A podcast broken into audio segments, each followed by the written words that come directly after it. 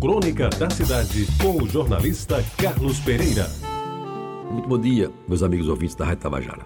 O cinema ficava na esquina da Vera Cruz com a Capitão José Pessoa e era o mais frequentado do bairro, cujo nome lhe enfeitava o frontispício em grandes letras estilo gótico, em belo alto relevo digno de um bom pedreiro da época.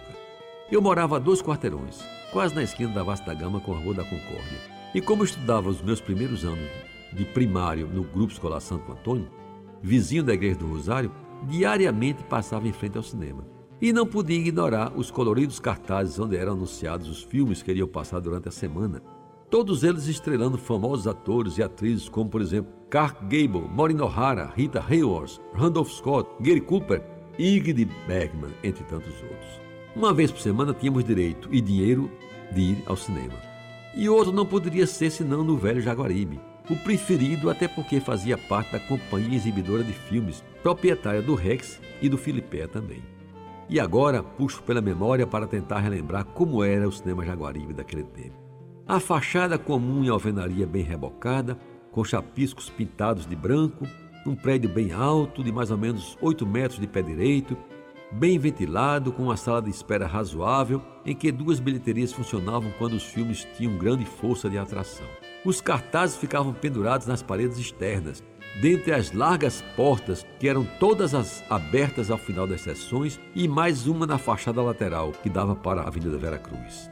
Havia dois banheiros modestos, mas sempre limpos, e uma escada separava a espera do salão auditório, que era terminado por uma tela de não sei quantos metros. A escada dava acesso à sala de projeção, onde duas velhas máquinas rodavam a película, projetando-a para os assistentes bem sentados nas quase 500 cadeiras ali embaixo.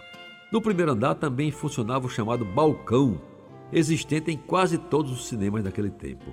Eram cinco ou seis filas de cadeiras divididas em duas alas, tendo no final um peitoril de meia altura. Era o lugar preferido dos que iam ao cinema para se agarrar no escurinho. Um fato interessante é que o Cine Jaguaribe era um dos poucos da cidade com a denominada segunda classe, assim como existe nos trens.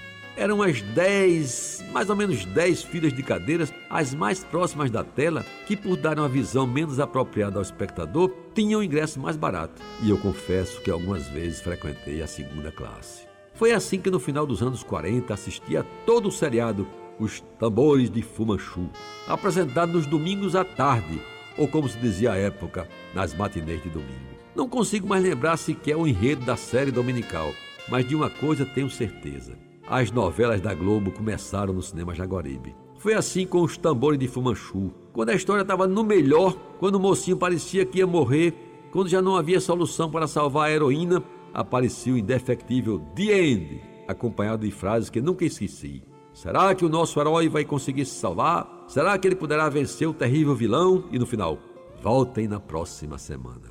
Muito obrigado e voltem ao me ouvir amanhã. Você ouviu Crônica da Cidade com o jornalista Carlos Pereira.